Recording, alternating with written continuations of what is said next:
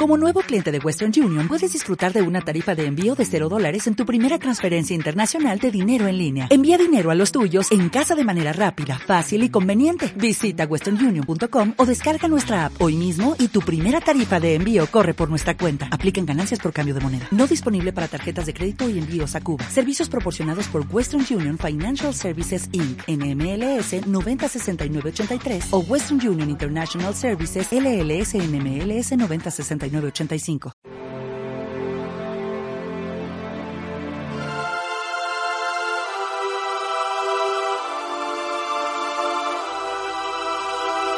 en aquel tiempo, Jesús y sus discípulos se dirigieron a las aldeas de Cesarea de Filipo.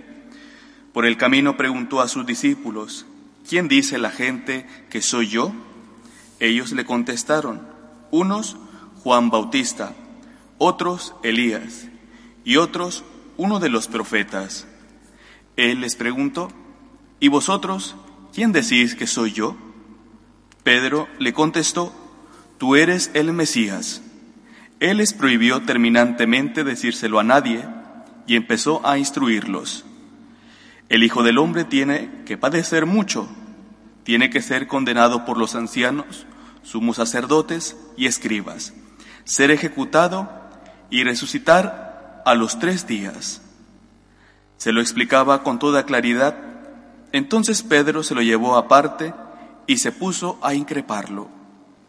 Jesús se volvió y, de cara a los discípulos, increpó a Pedro. Quítate de mi vista, Satanás. Tú piensas como los hombres, no como Dios. Palabra del Señor.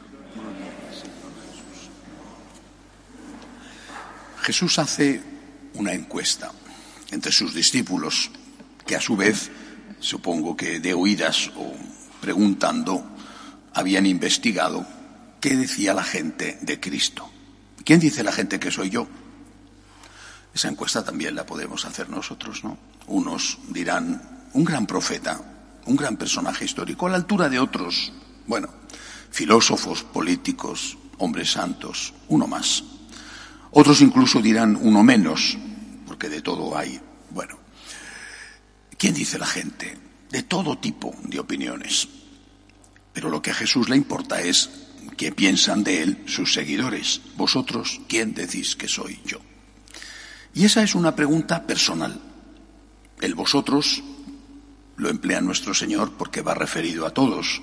No estaba hablando con uno solo, sino con todos los apóstoles. ¿Quién decís que soy yo? ¿Quién soy yo para ti? Y esa es una pregunta que tenemos que contestar cada uno. ¿Quién es Jesús para mí? Y además solo hay una respuesta posible, una respuesta correcta posible. Jesús, tú eres mi Salvador. Esta es la respuesta. Tú eres mi Salvador. Tú eres el que ha salvado mi vida, el que salvas mi vida aquí, aquí, ahora, yo te experimento como mi Salvador. Me he encontrado contigo y mi vida es distinta. Tú eres mi Salvador. Y tú eres mi Salvador porque eres Dios. Si no, no serías mi Salvador. Y eres mi Salvador porque te has hecho hombre. Has compartido todo lo que tenemos los hombres. Eres mi Salvador porque has derramado tu sangre por mí. Tú eres mi Salvador. Sin ti mi vida no sería igual. Aquí en la tierra, y además eres mi Salvador, porque con tu resurrección me has abierto las puertas del cielo. Eres mi Salvador. Esta es la experiencia que cada católico tiene que hacer. Es una experiencia porque notamos esto en nuestra vida cotidiana. Y además es un acto de fe, porque la salvación está ya, pero todavía no está completa. Está ya, aquí, ahora, en cada momento, pero aún no está completa. No solo porque nos falta todavía algo de vida aquí en la tierra, sino porque nos falta lo más importante de la vida, que es la vida eterna. Tú eres, Señor, mi Salvador. Hasta aquí todo muy bien. Eh, Pedro contesta estupendamente, lo contesta de aquella manera y que podía contestar en ese momento. Aún faltaba tiempo para la muerte del Señor y para la venida del Espíritu Santo. Le dice Pedro, tú eres el Mesías. En este texto no viene la respuesta que le da Jesús. Ante esta respuesta le dice Jesús, y yo te digo, tú eres Pedro, sobre esta piedra edificaré mi iglesia. Bueno, hasta aquí perfectamente. Y Jesús empieza a hablarles de que esa salvación no tiene más remedio que pasar por la cruz. Él tiene que derramar su sangre, Él tiene que mostrar su amor, Él tiene que ofrecerse en sacrificio, Él tiene que ser el Cordero inocente que quita el pecado del mundo. Y empieza a decírselo porque tiene que prepararles para el escándalo de la cruz. El Hijo del Hombre tiene que ser crucificado. Y Pedro responde como seguramente, desde luego yo habría respondido. Y responde diciéndolo, eso no puede pasarte, olvídate. Si eres nuestro Salvador, no puede ser al precio de tu muerte y de tu tortura. No puede ser, hay que encontrar otra manera. No puede pasarte, yo no quiero que tú mueras, yo no quiero que tú sufras, porque te quiero, no quiero que tú sufras. Creo que es una respuesta muy humana y posiblemente una respuesta nacida de un amor profundo y serio. Y sin embargo Jesús, que acaba de nombrarle su sucesor, tú eres Pedro, sobre esta piedra edificaré mi iglesia, las puertas del infierno no prevalecerán. De repente le dice, tú eres Satanás. ¿Pero cómo? ¿Tú eres Pedro? Tú eres Satanás. ¿Tú eres mi sucesor? apártate de mí, Satanás. ¿Pero por qué? ¿Por qué? Porque Pedro, llevado del amor, ¿eh? llevado del amor, Pedro le ha dicho que no debe subir a la cruz. Él sabe que tiene que pagar su precio.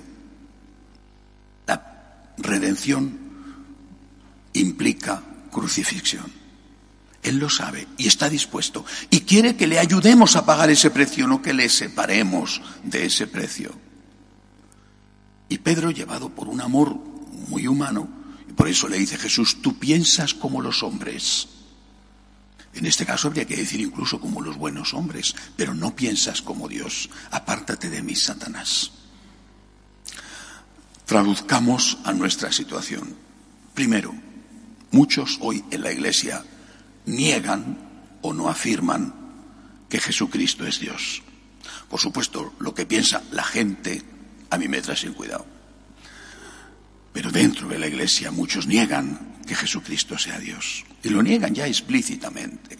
O lo niegan implícitamente diciendo que su mensaje tiene que ser cambiado, porque ya no es moderno. Si es Dios, su mensaje no pasa nunca. El cielo y la tierra pasarán, mis palabras no pasarán. Pero aparte de eso, otros, quizá porque niegan la divinidad de Jesús o porque sin negarla es como si no lo fuera el Señor, niegan que haya que pasar por la cruz. Y te dicen, dicen a los fieles, huye. Tienes un problema, huye. Es exactamente lo que le dice San Pedro a Jesús. Y se lo dice por amor, huye, huye, huye. San Juan Pablo II hablaba de la cultura de la muerte ante la eutanasia, ante el aborto, matar, matar. Yo creo que vivimos en la cultura de la huida, ante los problemas huir, huir, huir. Una huida sangrienta, aborto, eutanasia, o una huida como pasa tantas veces con el divorcio, una huida cobarde. Con esto no quiero decir que no haya situaciones que la Iglesia, por supuesto, admite en que el divorcio sea imprescindible, porque, por ejemplo, hay violencia o cualquier otra cosa. Eh, eh, eh, esto la Iglesia lo ha admitido siempre, ha admitido siempre la separación y en casos extremos ha admitido incluso el divorcio. Lo que no ha admitido es el nuevo matrimonio si no ha habido previamente nulidad matrimonial. Pero en cualquier caso, esas serán situaciones que existen, por desgracia, pero son situaciones extremas. Lo que nos está vendiendo la sociedad es la huida.